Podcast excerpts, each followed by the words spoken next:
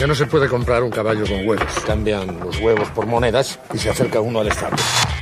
Hay empresas que viven, otras que sobreviven y muy pocas que destacan. Todo depende de las decisiones que tomes como líder. Así que necesita una garantía para cubrir la posibilidad de que yo no cumpla mi parte del trato. Bienvenido a Empresas con Valor, el lugar donde encontrarás tips, consejos, herramientas y prácticas para empresarios, contadores, administradores y emprendedores. Presentado por Javier Cepeda, reconocido líder de opinión en México y gurú del crecimiento y desarrollo de empresas. Empresas con valor. Emprender también es aprender.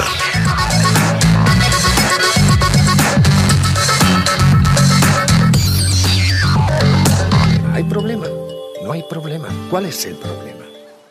Son 7 de la mañana con 13 minutos. 7 con 13 voy a una pausa. Es breve. Regresamos con información de carácter vial y también con información de, eh, con esta entrevista, mejor dicho, que tendremos con el especialista asesor de empresas, él es ingeniero en sistemas computacionales, en torno a eh, el asunto del outsourcing. Entiendo que ya estamos fuera del tiempo que se dio de gracia, pero ¿cómo estarán las empresas y qué tan fácil o difícil puede ser esto? Se lo haremos con Javier Cepeda al volver de la pausa.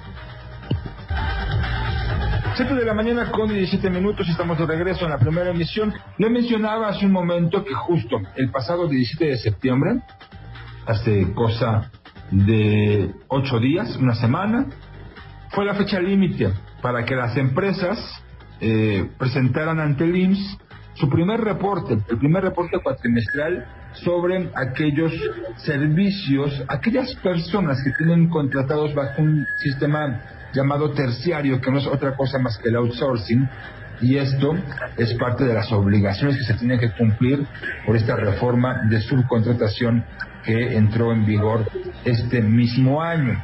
Hay eh, algunos especialistas, mejor dicho, algunos empresarios que aseguran esto ha sido algo complicado, que no se les ha hecho fácil. Hay que mencionar que si no se cumple con los lineamientos, habría unas multas económicas que pudieran alcanzar casi los 180 mil pesos. Para hablar más sobre esto, para que nos dé una guía de más o menos cómo se, cómo se encuentra, cuál es la actualidad de este asunto y qué tan sencillo o difícil se encuentra en la telefónica. Le agradezco que nos tome la llamada Javier Cepeda. Él es consejero empresarial justamente, ingeniero en sistemas computacionales, académico del ITESO. ¿Cómo estás, Javier? Muy buenos días. ¿Qué tal, Ida? Muy buen día para ti, para todo el auditorio que nos escucha. Muchas gracias. Oye, pues no hubo extensión de plazo, tal cual debieron de haber comenzado ya a cumplir con los lineamientos a partir de la semana pasada, ¿no? Mira, prácticamente todos los contribuyentes que obtuvieron su registro del REPSE, pues en general no tuvieron descanso después de haber obtenido el registro y tuvieron que presentar su primera informativa ante el IMSS y ante el Infonavit.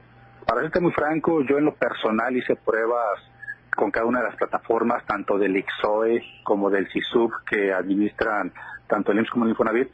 Y, y déjame decirte que por parte del IXOE, del IMSS, una plataforma bastante sencilla, bastante intuitiva, muy amigable y muy fácil de presentar las informativas. Sin embargo, la plataforma del CISUB, del Infonavit, realmente les dio un dolor de cabeza a todos aquellos que quisieron presentar su informativa del segundo cuatrimestre a más tardar cuando la fecha límite era el pasado 17 de septiembre. ¿Esto qué significó? Es decir, un dolor de cabeza. Me imagino que significó también que muchos se quedaron fuera sin poder hacerlo. Todavía en este momento están en ello. Hay posibilidad de hacerlo sin, sin multa, por así, así decirlo. Mira, en teoría, para, para mantener un contexto, cerca de 130 mil empresas inicialmente tenían la obligación de registrarse ante el REPSE. En promedio solamente hay ahorita cerca de 50 mil. Quiere decir que hay un universo de empresas que quedaron fuera del REPSE. De esas 50 mil empresas, Irán, que tienen el registro del REPSE, el viernes pasado, a mediodía, cuando, cuando era la fecha límite, no había ni siquiera mil empresas que habían presentado su informativa ante el CISUB.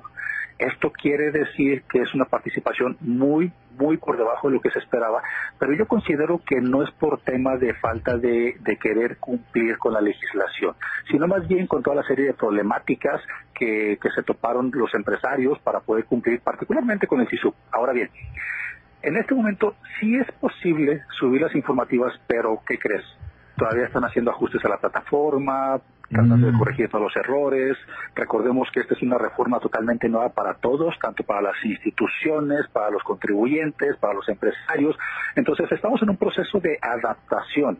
Sin embargo, la mayoría de los contribuyentes que hoy quisieran presentar su informativa del SISU para serte franco, se van a encontrar con muchas complejidades por la serie de correcciones que todavía están haciendo a la plataforma. Sin embargo, si logras presentar tu informativo, por ejemplo, el día de hoy en el CISUP 24 de septiembre, y la autoridad todavía no te haya requerido dicha información, entonces estarías dentro de la posibilidad de presentarla sin, sin ser acreedor a multas.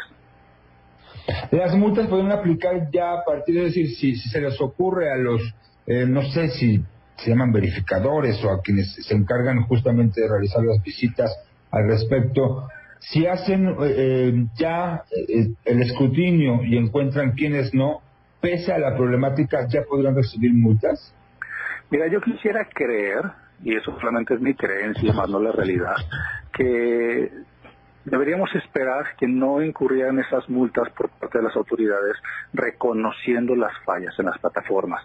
Sin embargo, si yo me apego a lo que precisamente habla la reforma del outsourcing, la no presentación de estas informativas, como bien lo decías al principio de la entrevista, pues nos puede acarrear, una multa de hasta 180 mil pesos como máxima y un promedio de 44 mil pesos como la multa mínima. Sin embargo, considero que por lo que en este momento existe en cuanto a fallas, yo esperaría que la institución, particularmente el Infonavit, pues no no este no incurra con, multar a, los contribuyentes. Eh, Javier, eh, Javier Cepeda, eh, consejero empresarial, además de esto que me cuentas, que digamos se está dando en este momento, de, la, de que es a mi juicio, según entiendo, de los primeros pasos, hay otras complicaciones que se han encontrado los empresarios vinculadas justamente a este mismo proceso. ¿Consideras pues eh, que ha sido sencillo o difícil cumplir con estas reformas? Mira, esta reforma es un, un cambio radical para la forma de operar de las empresas.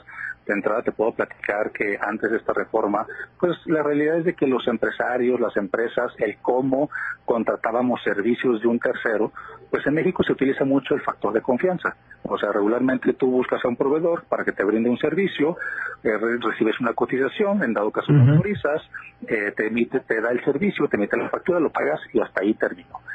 Sin embargo, con esta reforma nos obliga a cambiar un poco los procesos. Tenemos que celebrar contratos con cada uno de nuestros clientes con los cuales estamos poniendo a su disposición personal. Y ojo, Irán, cuando, cuando decimos poner a disposición personal, no quiere decir que este personal esté bajo las órdenes de nuestro cliente.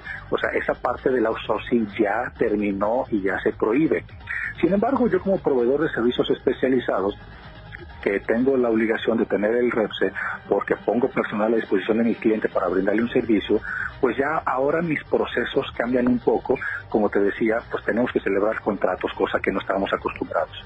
Tenemos que presentar estas informativas cada cuatro meses ante el INSE, el Infonavit, y que la verdad es una, tarea eh, multiplicada porque prácticamente es la misma información que se le presenta al INSE al Infonavit, pero en las dos en las dos instituciones y en las dos plataformas diferentes. Además, como proveedores tenemos que enviarle a nuestros clientes los recibos de nómina de aquellas personas que pusimos a su disposición, el pago de cuotas patronales, el pago de impuestos, las opiniones de cumplimiento positivas y esto lo tienen que exigir los clientes que reciben servicios de proveedores especializados. Ya, lo entiendo. Irán, lo entiendo. Norma a todos nos va a cambiar, sin embargo, no todo es negativo para Javier, esta reforma. Te buscamos para conocer, conforme avanzan las semanas, cómo va avanzando el proceso y cómo se van sumando más empresas a ver si se solucionan los problemas, ¿te parece? Con todo gusto, estoy a disposición. Te agradezco mucho, Javier Cepeda, consejero empresarial. Voy a una pausa, 7 con 27.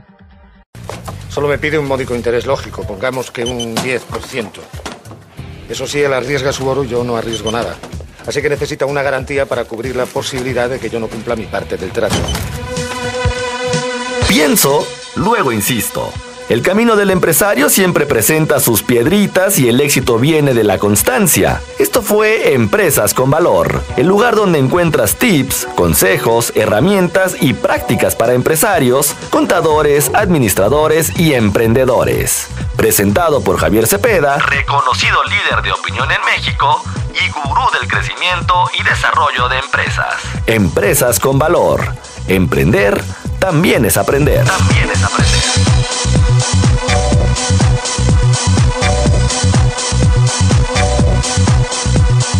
Sin embargo, sin embargo, si devolvemos una moneda, nos quedarán nueve. Nueve a cada uno. Así que si aún debemos diez monedas, al cabo de un año seguiremos con el mismo problema y además tendremos menos dinero.